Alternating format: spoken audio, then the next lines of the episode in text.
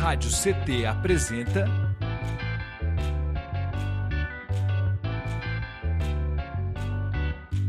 Cindy CT na Cultura, com Meire de Origem. Um programa do Sindicato Nacional dos Servidores Públicos Federais da área de Ciência e Tecnologia do setor aeroespacial. Olá, muito boa noite, web espectadores, ouvintes e ouvintas da Web Rádio CT. Está começando mais um episódio do Sindicato CT na Cultura, comigo, Meire de Origem, uma realização do Sindicato dos Servidores Públicos Federais da área de Ciência e Tecnologia do setor aeroespacial em São José dos Campos. E vocês se conectam conosco através do nosso Spotify e também aqui no nosso canal do YouTube Rádio CT. Já se inscreve, deixa seu like, que é para engajar esse vídeo, né? E o YouTube distribuí-lo para mais pessoas, certo? O conteúdo hoje está muito incrível. Eu estou com duas convidadas incríveis aqui, a gente vai conversar bastante. E falando nas convidadas, né? No episódio de hoje eu recebo a Rosa Guimarães. Ela iniciou no teatro pelo curso do Emílio Fontana, rapidamente chamada para um espetáculo adulto, O Saco de Gatos. Em seguida, a companhia de Alessandro Memo a convida para espetáculos infantis, sequências juvenis, depois Missa Leiga, com direção de Ademar Guerra, casamento, três filhas, carreira, né? É, é, aí dá uma parada na carreira, depois retorna, depois de 12 anos ela vai contar para gente aqui um pouco sobre isso. E aí a filha é o que muda para São José dos Campos, ela se torna vovó, larga tudo em São Paulo e vem morar aqui também, muitos anos fora dos palcos, até que Wagner Ribeiro sugere seu nome para um filme de Danilo Morales. Ela entrou no Teatro do Rinoceronte, inicia, iniciada uma vida cheia de bons trabalhos e momentos tanto no cinema, no teatro, na locução, e ela está aqui para contar um pouco mais de todas essas aventuras aí para gente. Seja muito bem-vinda, Rosa Guimarães. Ai, obrigada, obrigada por estar sendo bem-vinda, obrigada pelo convite e vamos falando coisas que acontecem nessa nossa vida de artista, essa nossa batalha de artista, procurando o seu, seu ninho, procurando sempre um acolhimento é. maior, né? Que é o, o complicado da vida da gente é esse acolhimento, né? É a gente isso. necessita ser acolhida. É isso. Vamos falar bastante sobre isso hoje, né? Será que nós estamos sendo acolhidas, né? Será que como, como, como que tem sido, né, para as mulheres envelhecerem na arte, né? Então, vocês são todas muito bem-vindas, bem-vindas, e vocês também, né, que estão aí em casa com a gente, já vai é, mandando, encaminhando esse vídeo para outras pessoas que vocês acham que pode curtir esse conteúdo, que vai ser uma conversa bem bacana também. E aí, para trocar esse papo, bater esse papo com a gente aqui também, eu recebo ela, essa pessoa que eu gosto muito, ela que é minha xará, minha, uma queridona mesmo, né? Mary Pedroso da Silva, ela tem 67 anos, ela é professora, poeta, atriz, ela tem 39 anos de teatro, né? Parte dessa história está em Cuiabá, no Mato Grosso. Outra está aqui em São José dos Campos, onde participa do teatro Tropa do Vale desde o ano 2000, atua nos espetáculos Qualquer Semelhança Não É Mera Coincidência e Marcas d'Água, participa do, do grupo de jongo Mistura da Raça, aliás, mandar um beijo para geral, mandar um beijo para o mestre, que aniversariou por esses dias. Né? É um corpo quilombo com a raiz bem fincada na sua memória ancestral. Em abril de 2021, publicou o primeiro livro de poesia intitulado Tempos Chapequara, com lançamentos em saraus online mediados pela escritora. Meire Pedroso, seja muito bem-vinda. Ai, muito agradecida né, por essa acolhida, por estar aqui, por poder compartilhar junto com a Rosa né, nesse momento de, de a gente, da gente mostrar para vocês um pouco das nossas experiências, né, do que, a gente experimentou ao longo de nossa carreira, de nossa, de nossa é, atuação aí, principalmente no teatro, né? Eu agradeço muito é, boa noite para todas e todos e todos que estão aqui nos ouvindo hoje. E é isso, estou aqui para prosear. Que demais! E é uma honra minha poder bater esse papo, fazer essa mediação aqui, né, com vocês. E aí, para vocês que estão em casa, conhecerem um pouquinho, quem não conhece, que eu acho que é bem difícil, mas caso não conheça, para conhecer um pouquinho mais da arte dessas mulheres fabulosas, eu queria que a produção agora rodasse videozinho delas para gente. Então, a gente vai rodar o vídeo da Rosa, na sequência a gente roda o vídeo da Meire e a gente volta para bater mais papo, certo? Roda para gente, produção da fogueira medieval, da moral dos patriarcas, da peste dos invasores, da guerra santa do ódio, do tédio dos omissos. Quero de volta a felicidade do matriarcado de Pindorama. Lanço poemas em chamas contra a cruzada antigênero dos falsos lobos.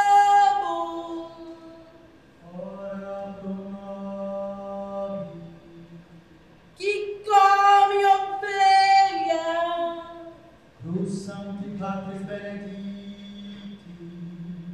Das Paus des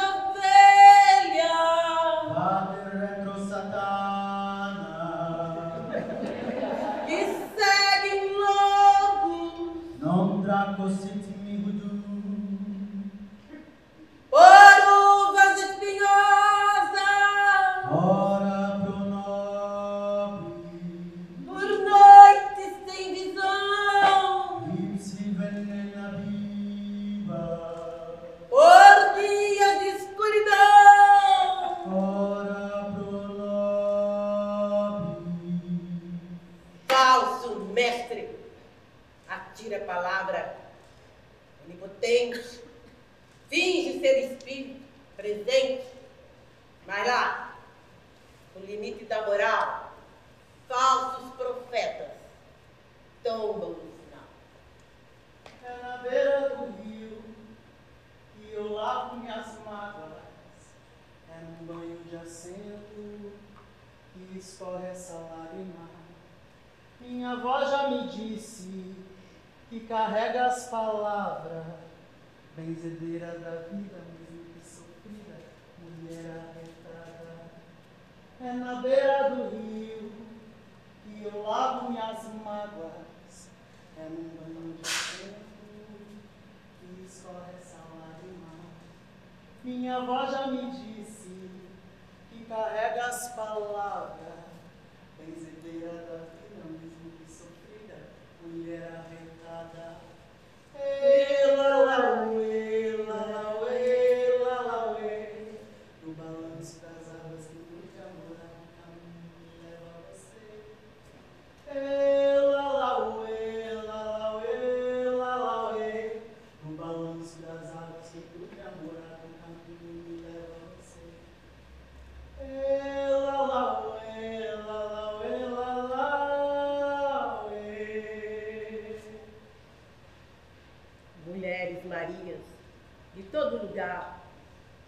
Maria da rua, espaço de choro, de mágoa do mundo, retida, fecunda, escondida numa lata de cola, perdida no delírio da pedra. Amor de papel,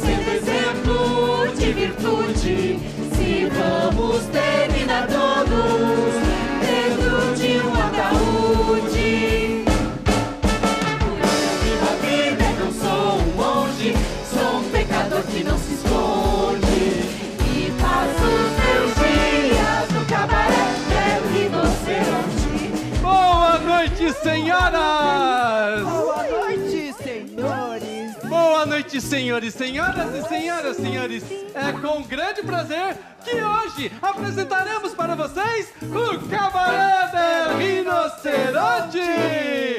Aí, muito bom! Nossa, que honra minha ter vocês aqui. Eu queria que a gente abrisse esse bate-papo com vocês contando pra gente, né? De repente pode ser a Meiroca, depois a Rosa, ou vice-versa. Mas eu queria que vocês contassem quando que vocês se descobriram artistas, né? E quando a arte se apresentou a vocês e vocês perceberam que não poderia mais viver sem isso, né? Porque acho que a arte ela tem esse quê de né? A gente às vezes até fala, né? é uma droga, né? Você, você vicia e não, não consegue mais viver longe disso, né? Uma droga incrível, por sinal. É, Acho que é uma das poucas. Então, a assim, arte é uma cachaça. É isso. Quando que aconteceu? Conta pra gente. Contem pra gente. Quiser, Bem, pode começar, mim- Rosa. Para mim, eu fiquei sabendo que existia um curso de teatro do Emílio Fontana.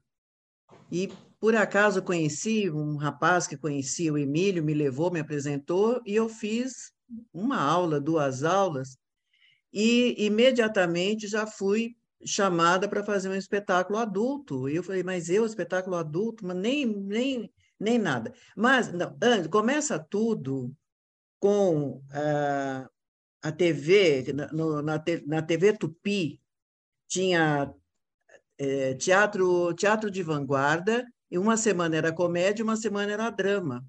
E em casa, minha mãe e minha irmã assistiam. E eu junto, né? Diferença grande de idade e tal, mas eu ficava ali junto com elas, porque todo, todos os textos, textos eram permitidos.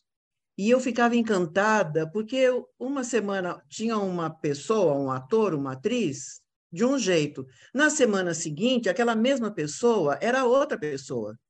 E na outra semana, ela era outra pessoa. E eu, criança, pequena, aquilo era um encantamento para mim. Eu- aquela caixinha de surpresa que a cada semana mudava. A mesma pessoa e era outra. Não era a mesma, era outra. Como que é outra? Então, eu fui fomentada para a arte inicialmente nesse caminho, porque nem existia novela e radionovela minha mãe nem escutava. Mas eu, foi fomentando em mim essa vontade, esse anseio por aquilo dessa maneira. Aí, grande já, muitos anos depois, que eu fiquei sabendo desse curso do Emílio, que fui fazer, e daí deu tudo muito certo, porque eu fui chamada para um trabalho, depois para outro, depois para outro, e, fui numa sequência é, alguns anos, até que casei. Aí casei e imediatamente fiquei grávida, imediatamente parei a carreira, porque se a gente não tem uma estrutura financeira boa, não dá para conciliar casa, criança, trabalho em teatro, viajar com teatro. E assim, uma coisa que tem muita gente que me critica até hoje, paciência, cada qual com seu cada quem, eu não concordo em criança no trabalho. Não concordo. Eu acho que não dá para. Eu vou trabalhar com muita seriedade e não posso ter uma criança chorando, uma criança querendo mamar, uma mãe desesperada porque tem uma criança chorando. É, eu tentei fazer teatro com uma filha só pequenininha, não deu. Era uma coisa, porque eu não tinha uma estrutura de ajudantes. Então, Não se tinha- falava muito nessa época, Rosa, de, da- da- dessas redes, que hoje em dia a gente tem várias redes, né? Então, assim, essas redes, elas auxiliam muita gente. Quando eu tive a minha filha, minha filha está com 18 anos, eu também não tinha muitas redes, não. Mas hoje em dia eu vejo que isso é uma coisa que auxilia muito as mamães, né? Porque É, mas é, então, se você é aos- outra época, né? com 18 anos não tinha, imagine eu há 50 anos, não É. tinha nada. E a gente, além de tudo, era mal vista. Atriz, né? A gente eh, esbarrava numa outra qualificação de ser humano, mulher especialmente. E daí ficava, ninguém queria também ajudar. E eu vi que era muito ruim. Você está trabalhando, a gente foi fazer um, um outro trabalho com uma amiga nossa, e ela tinha um menino, um bebezão também. Então, nós íamos para a casa dela. A minha filha ficava em casa com minha mãe, nós íamos para a casa dela. Aí o neném chora, ela tem que parar a leitura para socorrer. E, e eu prestando atenção na, naquele movimento, eu falei, eu não quero isso para mim. Porque aqui, para mim, é trabalho. Aí eu, eu fazia, fazia um paralelo, e faço até hoje, né? Você vai para uma grande empresa, não importa se é a Caoa, Chevrolet, Johnson, não interessa. Você tem uma criança, você não vai pegar uma criança e levar lá para o teu escritório, para a tua sala e largar aquela criança lá correndo, mexendo no computador, puxando folha, virando cesto de lixo. Não... A empresa não vai admitir uma coisa dessa. E a arte, ela abraça tudo, tudo é, é permitido. E eu não gosto, porque eu já trabalhei em outros espetáculos com com criança, é, é, é, acompanhante, né? Já fiz até espetáculo com criança, mas aí é um outro departamento. Mas criança acompanhante é uma tortura, é uma, é uma loucura. Somente para a própria criança, né? É, complicado. É, porque é ruim para todo. Eu acho que é ruim para todo a... mundo. Que a, criança também não tem espaço, porque ela está ali com a mãe, com o pai, mas nenhum dos dois está dando atenção para ela, ela está solta, e fica solta. Aí crianças corre, corre do teatro, vai lá para fora, corre não sei para onde, e vira e derruba a água, mexe na maquiagem. Meu pai, mas muitas Doideira, coisas. Né? E como eu, eu não concordo, eu parei de trabalhar por isso. Para não ter que levar a criança e os outros ter que ficar aguentando a minha criança, que ela nasceu da minha satisfação. É, doideira, ela, né? né? e ninguém tem nada a ver com isso. Então foi, aí tive, eh, como eu tive criança uma atrás da outra, assim, numa, numa sequência muito rápida, aí eu fiquei 12, 13 anos parada. E voltei, porque um dia, fazendo uma faxina na casa, minhas filhas pegaram uma caixa com muito recorte de jornal, que antigamente... Rosa, Rosa, Rosa, segura hum. essa história aí, que tá. já já nós vamos saber um pouquinho mais sobre isso. Tá Inclusive, tá tem uma das minhas perguntas para você é baseado nesse teu retorno aí que a gente vai querer saber como que aconteceu. Eu queria que a Meiroca contasse para a gente como que foi para ela se iniciar né, nas artes, nas culturas, se teve assim referências familiares, né? Como que foi ou se foi algo que surgiu mesmo é, é, da necessidade, da vontade própria, enfim, singular. Como que foi, Meroca? Bom, a arte se apresentou para mim pelas mãos de minha mãe. Que a minha mãe, quando eu era criança, ela, ela gostava muito de ir ao circo, e ao circo teatro. E circo teatro ele era assim, uma primeira parte era arte circense, segunda parte era um dramalhão, um melodrama. E aí, para eu, como ela não tinha com quem me deixar, ela me levava junto. E a primeira vez que eu fui a um teatro foi nesse melodrama que era o Direito de Nascer.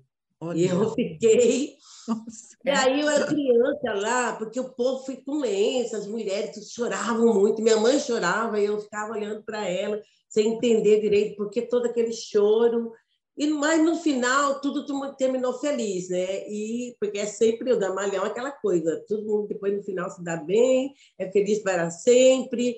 E, e aí todo mundo e eu fui vendo essas transformações daquelas pessoas. Eu era criança, que ao mesmo tempo que elas choraram, depois elas ficaram felizes. E eu saí dali realmente esse uma sementinha de que eu um dia queria fazer aquilo. Mas eu não comecei cedo porque eu fui ficando na adolescência e eu fui fazendo outras descobertas na minha vida. Aí depois eu queria viajar muito e aí sabe aquela coisa de querer de da filosofia hippie de viajar, de pegar carona, de conhecer o mundo. E eu fui, rodei o Brasil, caí em Juiz de Fora. Eu tentei, tentei lá começar a fazer minha faculdade e lá eu fiz algumas oficinas, até foi a primeira vez que eu fiz oficina com a Mira Dade, que é do Teatro de Rua, é o grupo Está na Rua. Eu me encantei, queria muito fazer, mas ao mesmo tempo eu não queria compromisso, porque eu era tipo assim: ah, Meire, nós estamos indo para esse tal lugar. Eu largava tudo e ia, sabe? Porque era essa loucura minha naquela época. Caramba! Então, às vezes, na oficina, no Tá na Rua, lá em Juiz de Fora, me lembro que o grupo falou, nossa, mas você é muito falei, vamos fazer com a gente, entra com a gente, sabe? Mas assim, eu não conseguia ficar naquele ritmo, porque tem um ritmo de, de organização, né? Você tem um compromisso assumido, tem que ensaiar, tem muita coisa, eu não queria aquilo naquela época.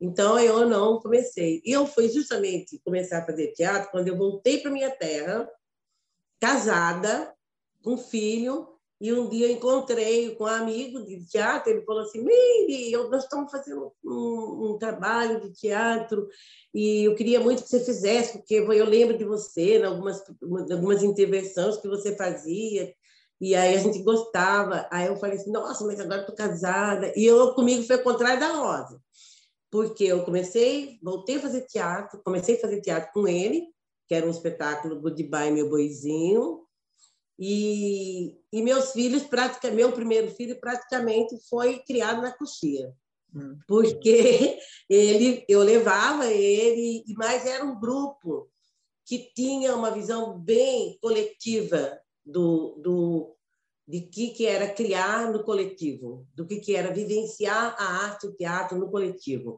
E vivenciar no coletivo não era só também cuidar da, do trabalho, do teatro em si, era cuidar também de todo de nós, né? Então todo mundo cuidava do meu filho, todo mundo. Eu, e meu filho não me atrapalhou em nada, né? O meu primeiro filho no meu trabalho e nem esse é, eu atrapalhei assim, o desenvolvimento dele, sabe? Quando o pai dele podia, ia, ficava na coxinha com ele, sabe? E aí às vezes eu saía. Várias vezes eu amamentei ele no intervalo de uma cena para outra.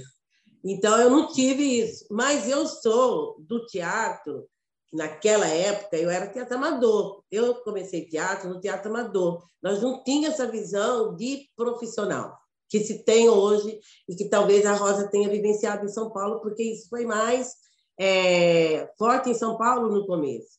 No interior, lá no Mato Grosso, a gente fazia teatro amador, não tinha edital, não tinha cachê, não tinha nada disso. Fazia porque amava fazer. E mesmo assim, nem por isso era de baixa qualidade, eram trabalhos muito de muita qualidade, aliás, Nossa, o teatro amador, amador é maravilhoso. Então, aí eu foi assim que eu comecei, tá? Quando Legal. eu voltei para minha terra e já casada, sabe? E foi assim que eu fui caminhando e lá eu fiquei até 1993, quando eu vim para aqui em São José dos Campos. Aí aqui aí começou, começou a história. Essa, essa outra história que nós vamos chegar lá também. Eu queria que é. vocês falassem para mim, né, para gente, assim, pergunta que não quer calar, né? Como é envelhecer na arte? É assim, é, como como que ressignificar as vivências, os traumas, né? Porque é uma vida, né? um tanto de coisa e não, não sucumbir, né? E ainda mais no caso de vocês que são mulheres, né, jovens há mais tempo, que são mamães que são avós, né, já ambas profissionais, né? Como não pirar também com essa ditadura social que é que quer, né, que a sociedade quer a todo momento colocar as mulheres numa bolha, né, sobretudo é, é, quando se fala de arte, como a, a Rosa comentou, né, para mulher e tal, né, enfim, tem toda essa, essa coisa, né? Eu queria que vocês falassem se vocês lidam com muito preconceito disfarçado de elogio, enfim, etc. E, ou se vocês têm uma boa aceitação à volta de vocês nos dias atuais, né? Porque vocês falaram um pouquinho de como foi o começo, mas e hoje? Como é hoje? Olha, eu aqui em São José, que eu estou aqui já há 15 anos e tem hum, uns 12, 13 que eu já já estou atuando. Como você já citou, né? O, o Wagner Ribeiro me, me indicou para um filme e o Danilo Morales me aceitou para esse filme. A partir daí, aí fui chamada para fazer um outro filme com Gesiel, estava na, naquele grupo, ele me chamou para fazer um filme, o Danilo me chamou para fazer outro, e eu fui fazendo vários filmes de curta-metragem, da, do cinema que eles chamam cinema de guerrilha, que é, faz é, filme de terror, que é o maior mercado mundial é, de filme de terror. Eu fiquei sabendo isso tem poucos anos, né? Também não como sabia. Não, É, porque eu não assisto filme de terror, então eu, eu, eu faço, eu me divirto e assisto porque eu vi fazer. Eu estava lá quando fez, estava lá com o boneco. Então, eu não, me, não tenho medo porque eu acompanho, mas ficar em casa para assistir, ia sair de casa e a um cinema para assistir filme de terror, não, não, não, tenho muito medo. Então, a partir daí, foi engatilhando um trabalho no outro. Nisso, eu conheci o Carlos Rosa e a Lucilene Dias e me chamaram para entrar no Rinoceronte. Eu, nesse, nesse meio em que a vida me levou, eu não sinto rejeição. Mas não, não é rejeição, é, uma, é um, um, um tanto falta de paciência de alguns jovens com a gente. Eu tenho dificuldade para decorar texto desde que eu existo.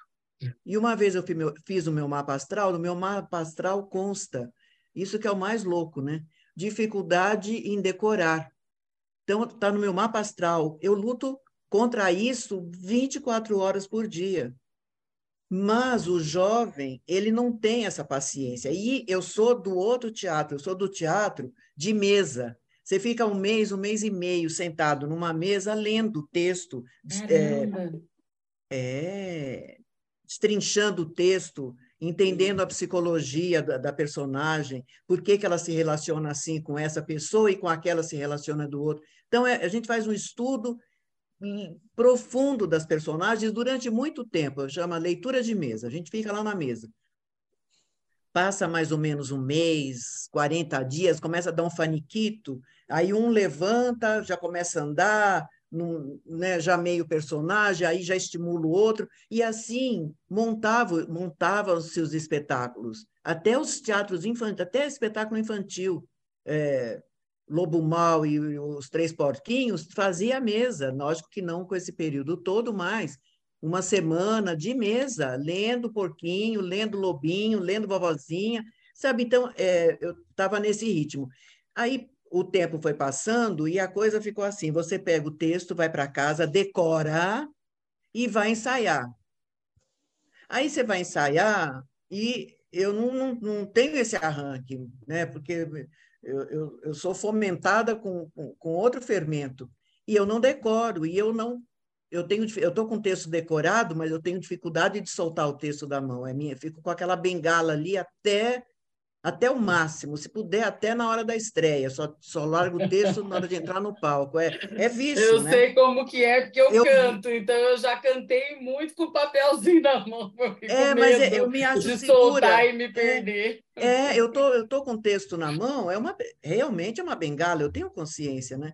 Fico com aquele texto na mão, texto decorado, sei tudo, sei marca, sei tudo, e fico com aquele texto na mão, fica todo mundo irritado comigo, mas se me deixar, eu vou. Se fica irritado comigo, aí, aí eu né? Aí né? não é, dá certo. Né? Complicado. Né? Mas aí eu vejo que o jovem não tem paciência, mas também eu vejo que o jovem ele não não, não destrincha as personagens, ele faz daqui para ali daqui para ali. A personagem não tem o estofo, ela não tem passado e ela não tem o presente. Não, a personagem te interessa. Você vai passar no fundo do palco, atravessar o palco, uma figuração muda, tem uma história. Aquela pessoa não está passando ali como uma folha que o vento está levando. Ela está passando ali com uma história dentro dela que tem que estar tá dentro dela aquela história, ela tem que estar tá ciente daquela história e do porquê ela está passando ali e e como ela vai passar ali com a história que ela tem, é, juntando com a história que está sendo mostrada lá na frente. Então, é, é um trabalho que a gente faz, né? e eu continuo fazendo esse trabalho comigo, não, não sei quem faz, mas eu faço. Um trabalho de, de ter uma história, a personagem tem uma vida, teve um passado, aconteceu, junto com. Empresto história minha, se, se favorece, empresto. É, a história é, é, foi vivenciada por mim, mas não é uma história única. Não, é, não, é, não aconteceu só comigo. Alguém no mundo tem uma história semelhante, paralela à minha. Então, eu empresto momentos meus também para personagem, sim, porque para mim facilita muito criar uma personagem quando tenho um, um estofo, quando eu tenho uma história para contar, quando tenho um acontecimento que eu, que eu passei, que eu vivenciei, que eu domino. Então, é, é, é um trabalho que eu faço. E eu vejo que uh, as pessoas mais jovens não têm muita paciência, e eu, ó, não dou bola. Eu não dou bola. ela até deu uma segurada do que ela ia falar mesmo, eu é, tenho certeza. Porque...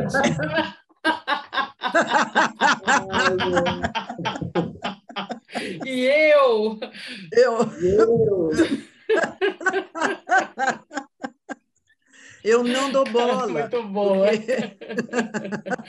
Primeiroca, e você, meu amor? Como é que você vê aí esse momento atual que nós estamos vivendo para as mulheres? No caso, né? Vocês aí, você, você passa muito por isso, por, por preconceito disfarçado de elogio, ou tem uma boa aceitação, tanto da juventude, das pessoas que te cercam, da família, né? Tem tudo isso também, né? É um todo, né? Nós somos um corpo dentro de um todo, né? Então, como que tem sido para você aí nos dias atuais? Bom, os dias atuais, assim, eu sinto que eu é, eu estou um pouco colhendo do que eu semeei e dos muitos muros que eu derrubei lá atrás, sabe? Eu quebrei muito muro, quebrei muitas porteiras. É, eu ainda sinto que, assim, mesmo no setor do teatro, eu sinto que tem, sabe, algum vício de apagamento, de invisibilizar a minha ação. Tem gente que não me conhece, não sabia que você fazia teatro. Porque, embora muita gente de teatro saiba que eu faço, na cidade tem muita gente que não sabe que eu faço teatro. Então, é uma coisa assim que eu sinto isso. Eu nunca fui chamada pelo, pela, pelo grupo, para nada, para fazer nada, sabe? E, e uma das porteiras que eu tive que derrubar nessa cidade, em São José dos Campos, quando eu cheguei aqui, foi a porteira do preconceito, preconceito com o meu sotaque. Porque quando eu cheguei aqui na cidade, eu queria entrar, como eu era de teatro, eu queria entrar na cidade pelo teatro por esse portal do teatro. E, e aí eu fui fazer um curso que eu vi, um curso pago até, de um diretor que era famoso aqui. Ele era o diretor da, do, do grupo que estava em evidência na época aqui de teatro. E aí eu fui fazer esse curso. E aí, e assim, e foi uma experiência muito sofrida, por conta que o, o tempo todo, né, ele, ele esse elogiava ele o assistente dele elogiava a minha ah, você tem uma presença, você é atriz, mas olha o seguinte, se você tem que é, fazer um exercício para tirar o seu sotaque, porque com esse sotaque você não vai fazer teatro em São Paulo. E aí, então, eu, na época, quando eu vim para cá, eu estava muito fragilizada emocionalmente, porque eu tinha acabado de fechar um, um casamento, de, hum, sabe, de, um, de fechar uma, uma um giro da minha vida e começar outro. Então, aquilo ali eu fiquei bem fragilizada quando essa insistência, eu acabei não terminando o curso, eu saí, sabe? Porque aquilo me deprimiu, me sangrou muito. E eu, como eu também trabalhava com vídeo, eu trabalhava na TV lá em Mato Grosso, eu conheci uma pessoa que da, do núcleo de cinema e vídeo da fundação e aí eu comecei a ir lá, sabe? Falei, ah, e acabou que meu portal foi audiovisual, não foi o teatro. Porque eu fui para o audiovisual né? por conta de que aí que lá abriu, sabe, realmente o portal para eu entrar no movimento cultural da cidade. Eu só fui realmente começar a fazer teatro em 1998, quando Luiz Carlos Laranjeiras, que é um diretor da, é, diretor de São Paulo, mas ele estava aqui, ele sempre é, contribuiu na formação de atores aqui, né, ele resolveu montar com um grupo de, de atores e atrizes daqui da cidade um texto do Hilo, do Vento Forte, que era, o, que era Labirinto de Januário. E aí ele veio me chamar, porque ele sabia que eu era de rua, lá em Mato Grosso. Aí eu falei, ah, mas será, cara? Porque, ó, tem esse meu sotaque aqui, já falaram para mim que esse sotaque, eu não vou fazer teatro em São Paulo. E aí ele falou: negativo, não tem nada disso. Você vai com seu sotaque, você vai do jeito que tiver, eu sei que você pode ir. E aí eu foi o primeiro trabalho que eu participei aqui em São José, foi o Labirinto de Januário, que nós ficamos três anos, a gente conseguiu passar pela LIF na época, e, e aí foi a minha entrada no teatro aqui, em São José dos Campos. Depois disso, depois de uma boa temporada do, Labirinto, eu fui convidada por uma diretora do Rio para fazer uma expedição com ela no Pantanal de vídeo como eu fui como assistente de direção, mas acabou que eu acabei fazendo intervenção, contra causa com os ribeirinhos. E quando eu voltei, é assim, o grupo do, do teatro tinha se, é, não tinha mais. Aí foi que começou, no ano 2000, com aquele ufanismo dos 500 anos, sabe? Aquela comemoração toda ufanista eu apresentei um texto que eu vinha construindo há muito tempo para alguns atores que eram do Labirinto e estavam sem grupo, para a gente montar uma história que contasse outras 500 histórias, né? o lado do oprimido. Né? E, e aí a gente iniciou a Tropa do Vale, que existe que até hoje, no ano 2000. Que Mas eu sou esse tipo de preconceito, sim, com relação ao meu sotaque. Xenofo... Foi uma... Xenofobia, né? Foi uma, foi, foi uma coisa assim, sofrida. Hoje esse diretor não está mais nessa dimensão, eu quero a paz dele, que ele siga em paz, mas naquela época aquilo me sangrou muito.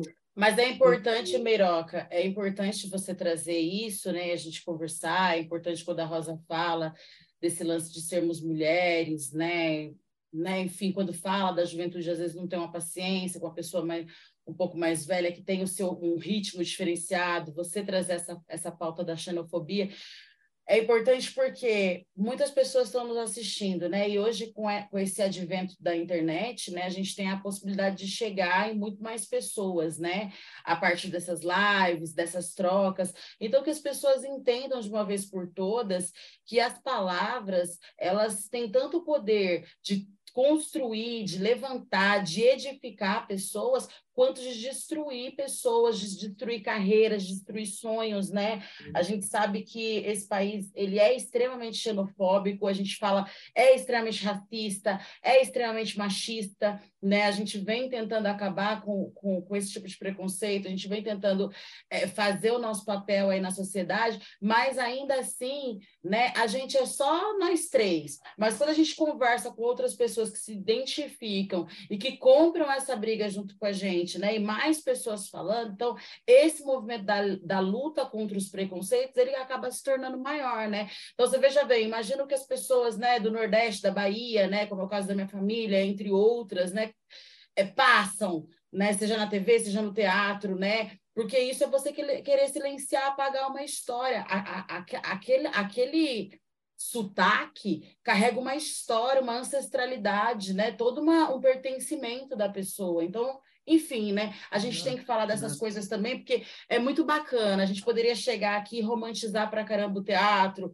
o uhum. próprio audiovisual e tudo mais, a música, né? Enfim, que é onde nós estamos inseridas, a, a, poesia e etc. Mas a gente tem que falar que nem tudo, não dá para romantizar, né? Porque nem tudo são flores, existem essas coisas e a gente precisa se posicionar para que as pessoas que estão vindo agora, e é por isso que a juventude tem uma dívida de gratidão com vocês, mulheres mais velhas que estão atuando há muito tempo, os nossos homens mais velhos, nossos corpos mais velhos dentro das artes, né? Nós temos uma dívida de, dívida de gratidão. Se nós estamos aqui hoje, é porque vocês tomaram muita porrada por nós aí no meio do caminho, né? Apanharam pra caramba, viveram várias coisas. Então, assim, né? Que a gente consiga entender e essa paciência, ela é uma dívida. Ela é uma dívida, é o mínimo.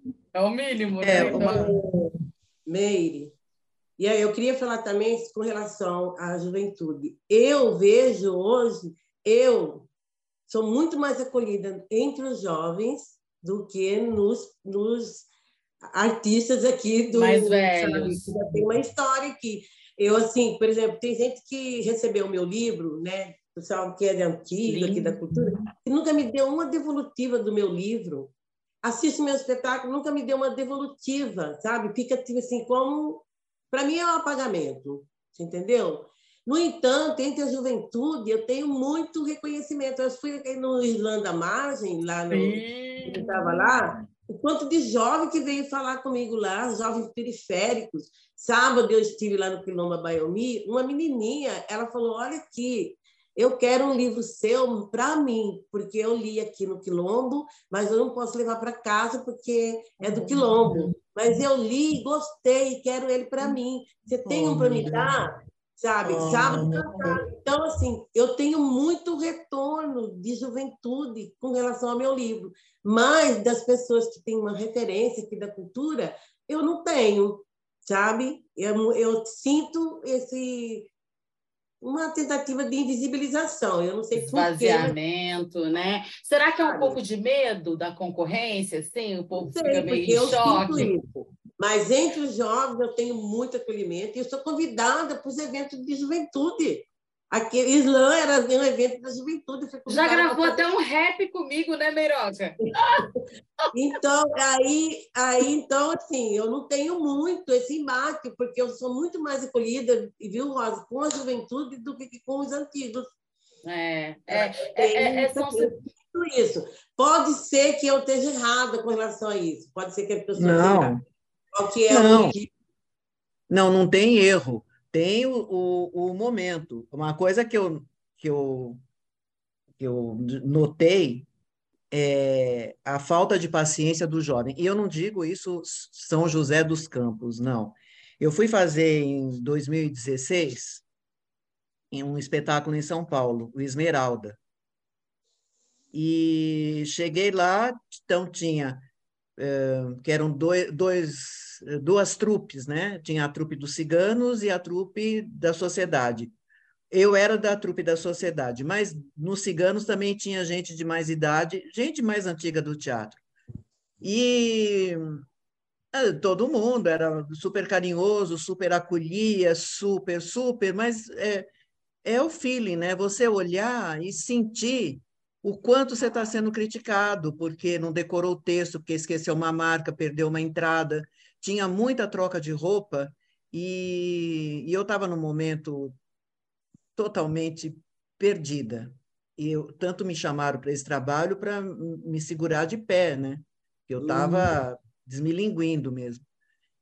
Então eu, eu tinha que para saía daqui de São José, morava no, lá em Santana, pegava ônibus, ônibus, metrô, até chegar com mala, subir escada, descer, um, um, e, e eu é, sem energia física mesmo, além da, do emocional.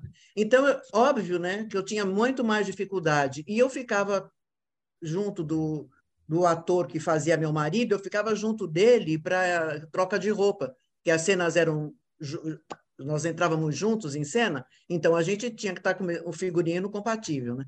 E eu ficava junto dele, e ele às vezes se atrapalhava também e, e mandava botar um, um figurino, eu falava, nossa, mas não é agora esse figurino, mas ele mandou, eu vou fazer. E o figurino estava errado, era outra cena. Então acontecia essas coisas, né? E cada um no seu momento, eu mal comigo emocionalmente e ele mal de saúde. Tanto que no ano seguinte ele desencarnou. Nossa. É, mas a gente está mal de, de, de saúde, está mal emocionalmente e a gente vai trabalhar. Uhum. A gente pode estar tá mal na coxia, a gente está mal no camarim. Pisou no palco, não, não, não tem. Não tem dor de barriga, não, não tem. A gente vai e faz. E uhum. o público é, recebe aquela personagem que a gente está fazendo. E o jovem fica meio assim, porque ele se esguela, ele vira cambalhota, ele faz um monte de coisa. E aquele mais antigo, que ele não deu, estava dando tanta importância ao trabalho, se sobressai. Então tem uma um nhenhenhé que que que. Eu queria lembrar vocês que estão em casa, que vocês se conectam conosco pelo canal do YouTube Rádio CT, para vocês não se esquecerem de seguir as nossas redes sociais e já deixar o like de vocês nesse vídeo, ativar o sininho para vocês não perderem nada, se, se conectar com a gente nas redes sociais, mas também com as redes sociais das nossas convidadas. A gente está deixando o link aqui, a produção está colocando aqui no rodapé e está deixando na descrição. Então, acabou aqui, vocês vão lá para a descrição que tem os vídeos que vocês assistiram, tem os links das redes sociais delas, e aí vocês podem se conectar com elas e com, conosco, porque é isso, a gente fala de arte independente, mas é uma arte que super depende desse calor, desse aconchego, desse abraço de todos vocês, certo? Bom, dando continuidade aqui, a gente está caminhando para o final, mas assim ainda tem algumas coisas que eu gostaria de tratar com elas, eu acho que é legal.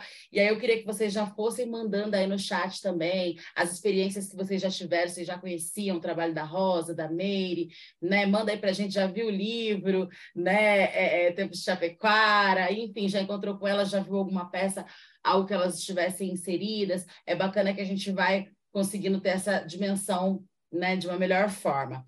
Eu queria que vocês falassem, como ambas transitam no audiovisual, queria que vocês falassem como que vocês avaliam é, é, a valorização das mulheres, sobretudo desses corpos né, mais velhos, esses corpos que estão envelhecendo, né, enfim, nessa arte, na, na, na, arte como um todo mesmo, aqui em São José dos Campos, no Vale do Paraíba, nos editais, né, vocês é, é, é se enxergam nesses nesses, nesses lugares, né? Como que é? Tem essa valorização? Ou, de repente, a escolha é sempre por um corpo né, um corpo jovem, uma, né, enfim, porque é, é bacana a gente trazer essa representação, essa representatividade aqui e falar que o, o, é, o, o nosso corpo ele vai envelhecendo e cada cada ruga, né, cada linha de expressão, cada cabelo branco conta uma história, né? Então, assim, como que é a aceitação das pessoas nesse sentido? Tem uma valorização? Porque, para mim, Meire deveria ser muito mais valorizado,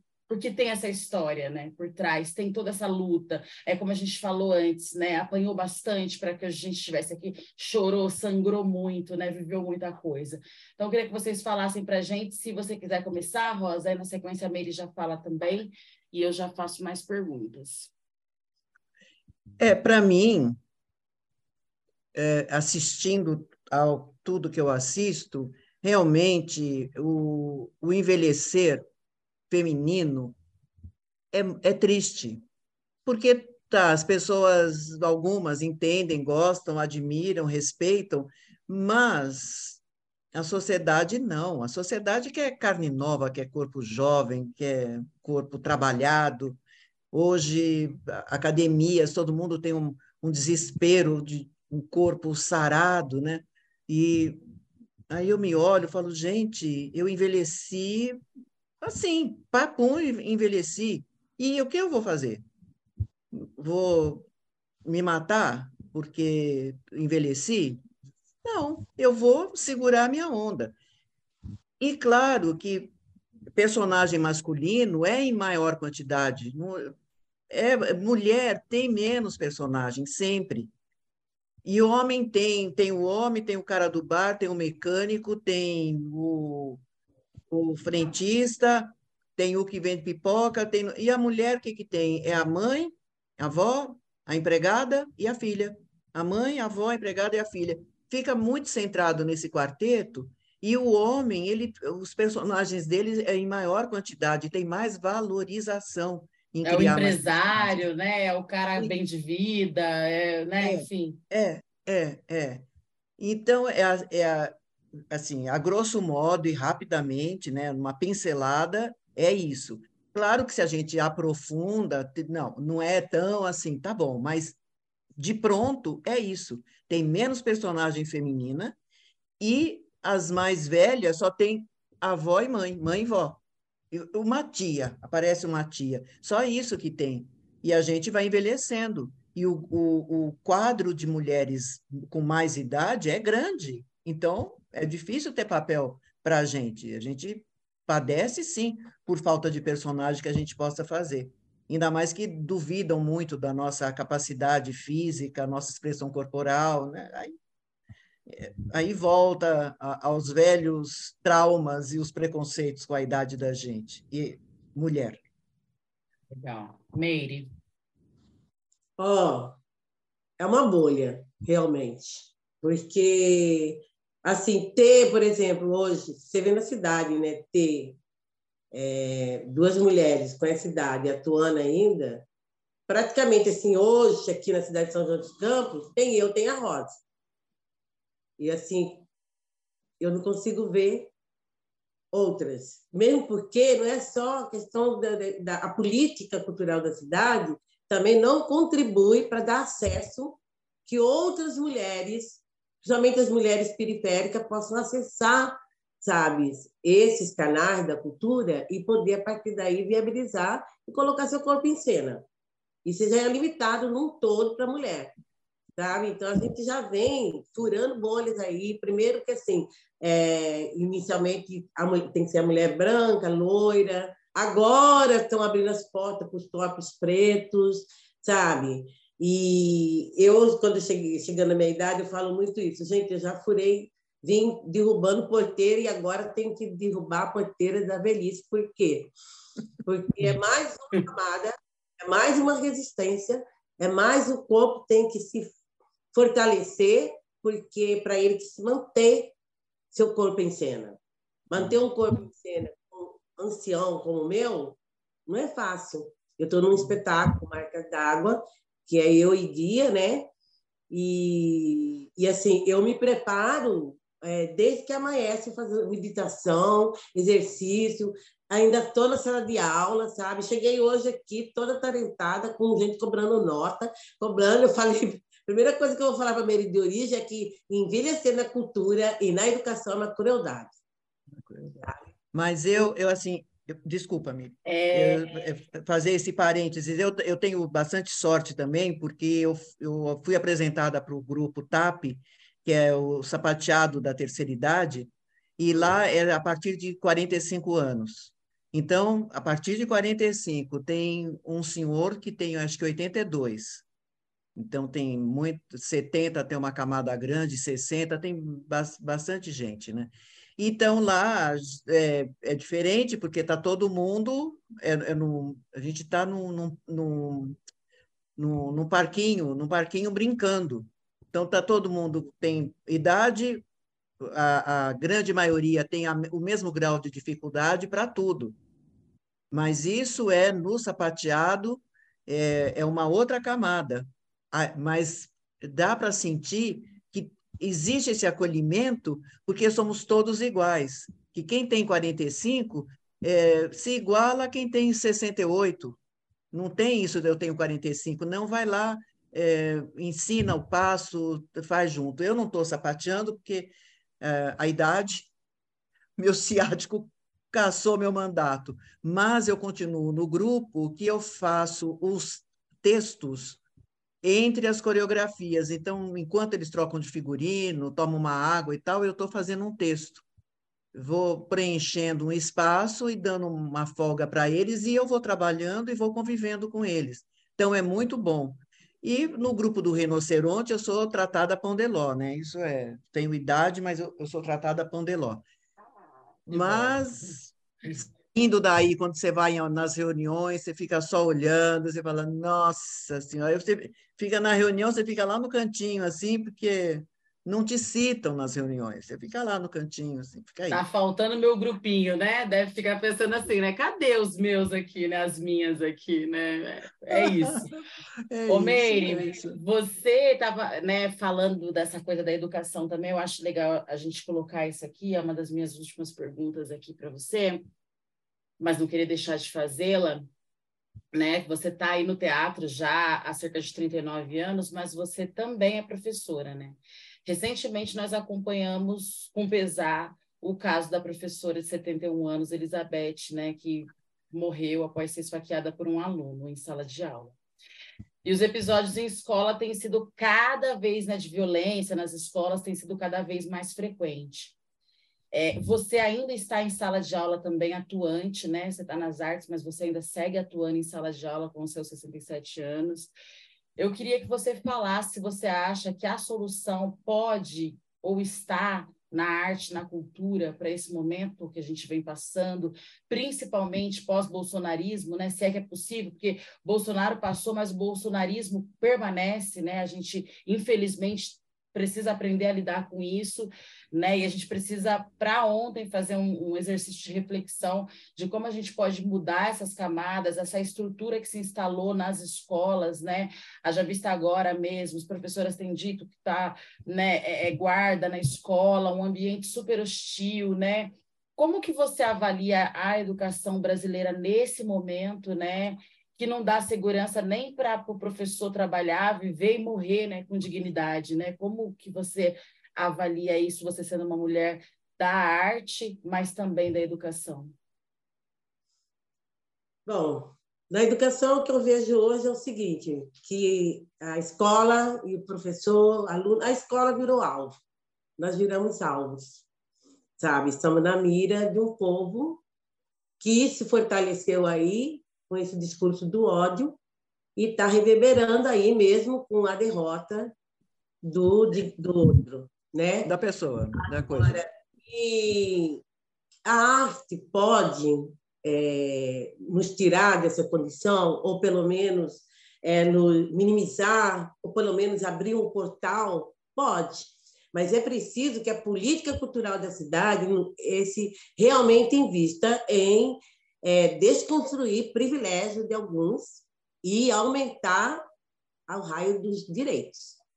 Porque se não fizer isso, não é levando uma peça, um evento na escola que vai salvar. Não é isso.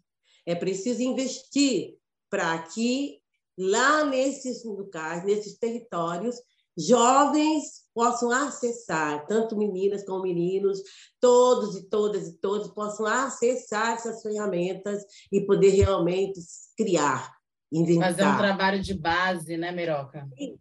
Tá. É assim, não é levando só para eles assistirem, não. Porque, infelizmente, eu vejo que ao longo da minha trajetória nessa cidade, eu sinto que hoje a política cultural da cidade vem fazendo isso e acho que está maravilhoso. E muita gente do movimento cultural está calada e deixa quieto, sabe? Eu sinto isso também, não vou deixar de falar sobre isso. Então, eu acho que pode ajudar, sim, pode contribuir muito, mas tem, precisa ter coragem de desconstruir privilégios e aumentar os direitos, a, a, a quantidade de pessoas para acessar esses direitos, tá? que é o direito de cidadania cultural que tem que ser garantido para todas, todos e todos. É esse caminho que eu, que eu falo para você. É, eu não gosto muito assim dessa coisa de que a arte salva, tá? Porque e a arte é terapia porque a arte não é terapia. Ela pode ser uma atividade terapêutica, mas ela não é terapia. Ela é uma possibilidade de criação de investir no desenvolvimento humano. É através dela que a gente consegue ver, enxergar por onde a sociedade se desequilibra, tá? E aí atuar em relação a isso. É, é, é, esse é o meu olhar, entendeu? Hoje eu, esse meu corpo ancião, eu até coloquei aqui, eu escrevi há pouco tempo um poema que eu agora meu corpo é um corpo quilombo, porque eu tenho que ser mais quilombo do que eu era antes. Eu tenho que ser um corpo de resistência, porque né, eu estou numa idade que eu, minha energia vai diminuindo, né? aquela coisa, aquela vitalidade de brigar, de lutar, de estar à frente, vai diminuindo, vou me recolhendo mais, mas tem momentos de situação que eu preciso ir lá e demarcar o território de Quilombo. E a minha trajetória ao longo do teatro sempre foi isso. E aí, como é que eu me fortaleço? Como é que eu é, alimento esse corpo, é, principalmente pela minha conexão que o teatro me deu com a minha ancestralidade, sabe? Uhum. A partir do teatro, eu estreitei essa linha que nos conecta à nossa ancestralidade. E eu acredito muito nisso. É por isso que eu, meu corpo, esse corpo ancião, envelhecido, ainda ousa estar em cena. Ainda ousa rodar em cena sabe? Porque, para mim, o palco, tanto na rua como no palco é, fechado, como no palco italiano, para mim é sempre um território aquilombado. Eu vou lá fazer a minha parte e, de alguma forma, contribuir com essa luta, sabe? Uhum. E é isso. Eu sei disso, hoje eu falo assim, nossa, eu estou nas minhas utopias porque eu quero muito e a idade está chegando, sabe? Mas enquanto isso aqui, esse corpo ancião, vibrar, pulsar, poesia, eu vou estar tá ali atuando, fazendo o que eu preciso fazer, que eu gosto de fazer, eu tenho tesão de fazer. Delícia. Senão a gente até adoece, né, Meiroca? Ô, Rosa, você ia falando até, inclusive, né, mais cedo, e, e eu, e eu deixei essa pergunta para o final, você nos contava que, dado momento, você ficou assim um tempo, né, aquele tempo de 12, 13 anos longe da, da dos palcos, né, enfim, assim, enfim. É, você precisou se, se ater aí à criação da família, enfim, essa coisa toda. É, como que rolou esse processo? E aí, é, é, é como que foi? como que foi a falta, né? Porque, como eu falava antes, né? Você até brincou da cachaça, e eu acho que tem muito a ver também. A droga, né? Quando você, tipo assim, eu, eu às vezes eu faço essa analogia, que é isso, né? Você fica sem, dá aquela abstinência, né? Eu tenho uma música que eu falo, uma vez que entra nessa, não tem como mais parar. Você vai para o outro lado, ela vai para te buscar. E quanto mais o tempo passa, mais deprime o coração de deixar a adrenalina que te faz ter emoção. Então, eu queria que você contasse como que foi esse processo aí para você desses Nossa. 12 anos e quando você voltou. Veja, então, veja a confusão. Você estaciona a, a tua vida, que no caso a arte, né, trabalhar em teatro, e, e segue a tua vida com vida, porque são as filhas, você que teve, você que quis ter, ninguém mandou você ter filho, você teve porque você quis. Então tem esse lado maravilhoso, que é o lado da mãe, de estar tá criando, educando, vendo a evolução, e tem aquele lado que está estacionado, e, e, um não combina com o outro. E aí tem uma depressão, mas você, naquela obrigação de família, de criar, de educar e tal, você pega a, a depressão, aquela tristeza, aquele choro no banheiro, toda, vai tomar, quer tomar oito banhos por dia só para chorar? Aí você vai tomar banho só para chorar, para poder esvaziar um pouco aquele vazio cheio que a gente está, porque você está com um vazio cheio um vazio, é cheio de uma tristeza, de uma angústia, de por que, que tem que ser assim? Por que, que eu não tenho dinheiro para poder botar numa escola o dia inteiro, para poder ensaiar à noite e ter uma babá, para eu poder fazer. Ah, né? Então, é uma, é, é uma. São, eu tive duas vezes essa uma parada muito grande, né? Essa das minhas filhas, e quando eu saí de São Paulo, que eu vim para São José, que eu também tive uma outra parada bem grande. Então, tem isso. Você tem um lado legal, porque você está criando, está vendo, e tem esse lado abafado seu, e que as pessoas que você está convivendo naquele momento, que são os vizinhos, a mãe de escola, é, a coordenadora, e ninguém sabe da tua vida, ninguém, ninguém entende por que, que você está triste, por que, que você anda amargurada, você emagrece, a olheira aqui embaixo. É a tristeza de ter não está se alimentando do trabalho, porque o nosso trabalho na arte é alimento. Tudo bem, tem dinheiro quando tem, tem, pouco, muito, mas tem, mas não é esse, esse o foco.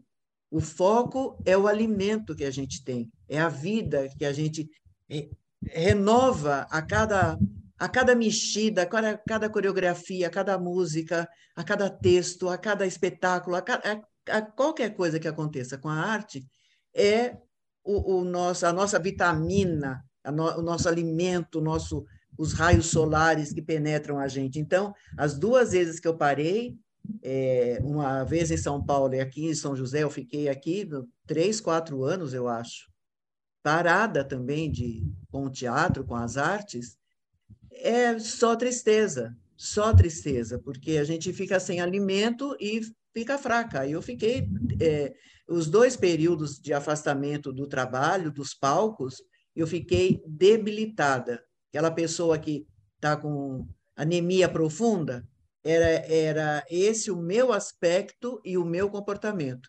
Anemia profunda. Aí, quando rolou de fazer esse filme primeiro, nossa, já me deu um up assim na vida. Nossa, meu Deus, Voltou Uau! a viver.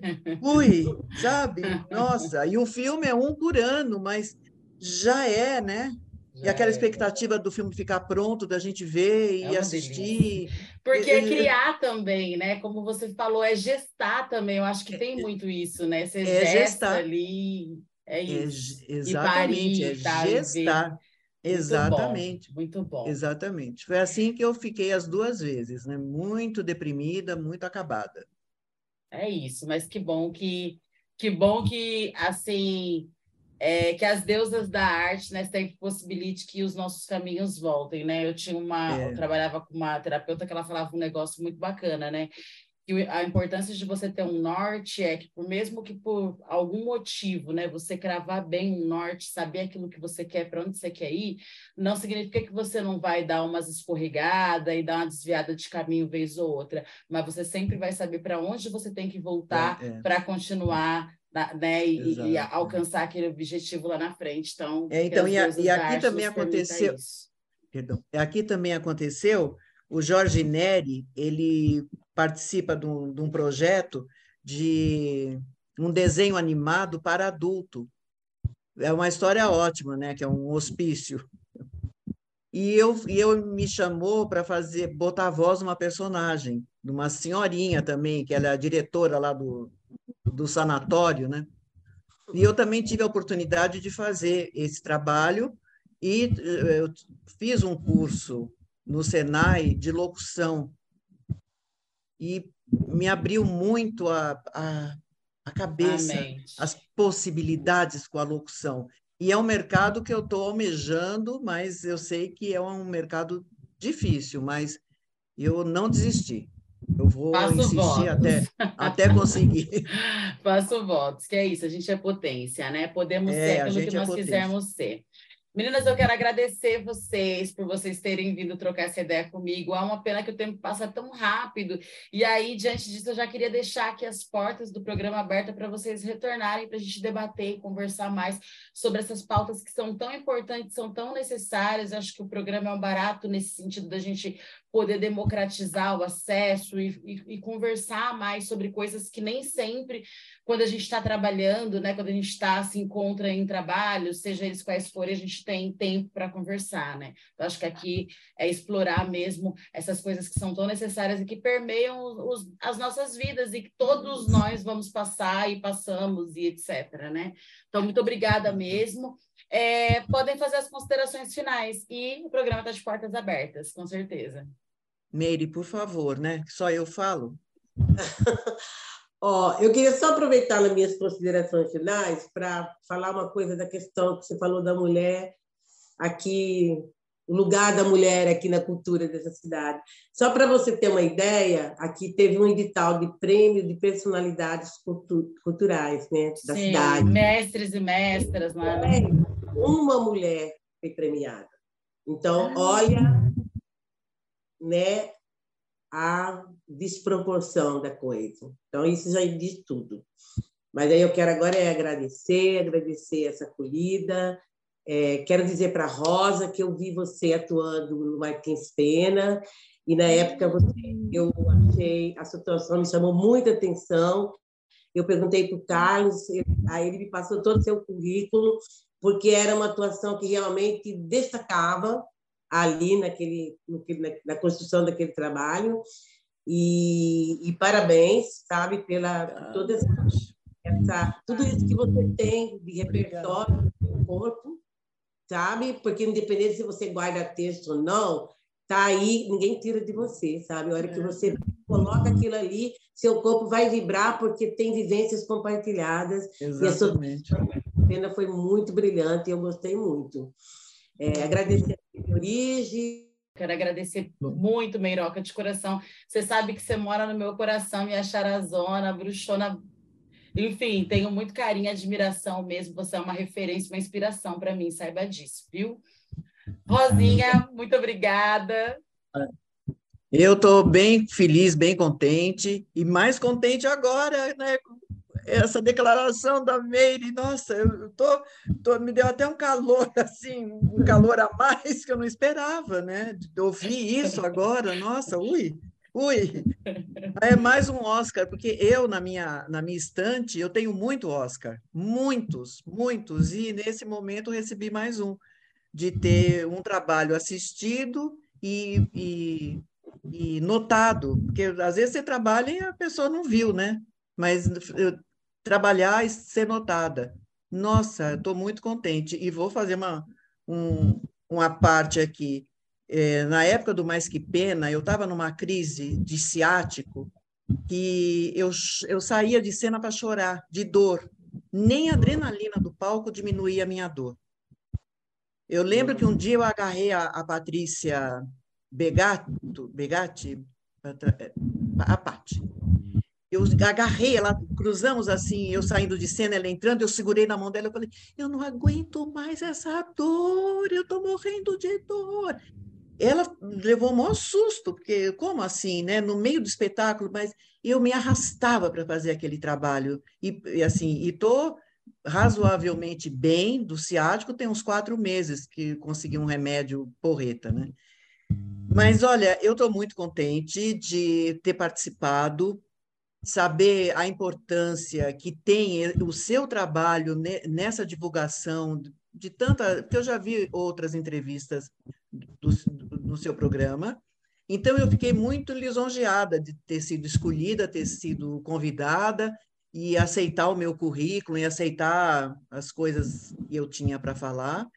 É, lógico, muito contente e mais contente com essa finalização e eu também estou num projeto que é com a, a Silvia Maria e a Lucilene Dias e a Cíntia, que é o espetáculo chamado Conexão, que a gente está no processo também. E... Venham aqui também conversar com a gente sobre o projeto. Tá. Então, deixa rolar assim que tiver algo mais palpável, porque por enquanto é o projeto, né? Quando uhum. tiver algo mais palpável, entraremos em contato com você para você abrir mais uma vez as portas para a gente falar de trabalhos e falar dos anseios nossos. É isso, já tá, as portas já estão abertas, aliás, ai, meu coração também, porque eu sou dessas, ai, né? Ai, você... Voltem sempre. Eu quero aproveitar ai, que e deixar um beijo para a Lu, para a Lucilene Dias, maravilhosa que a gente conversa bastante e ela me trouxe essa, essa né, abriu essa, essa possibilidade, essa ideia da gente falar sobre os corpos que estão envelhecendo. Ela vem aqui também para falar a história dela para gente também e, e, conversar um pouco mais com a gente. Então, assim, obrigada. É, Ubuntu, né? Eu acho que faz muito sentido. Eu sou porque nós somos, né? Então, assim, obrigada de coração, mulheres. E a vocês que estão em casa nos assistindo, que nos emprestaram seu tempo, seus ouvidos. Encaminha esse vídeo para as pessoas que você conhece, para as mulheres que você admira, que você conhece, que você ama, né? Quem sabe faça sentido para elas também. Combinado? Esse foi mais um episódio do CT na Cultura, uma realização do Sindicato dos Servidores Públicos Federais da área de Ciência e Tecnologia do setor aeroespacial. Continue nos acompanhando pelo canal do YouTube Rádio CT, nos acompanhe também nas redes sociais do sindicato, manda sua sugestão de pauta, não esquece de deixar seu feedback e eu vejo vocês no próximo episódio. Um beijo grande e até lá, tchau. Tchau.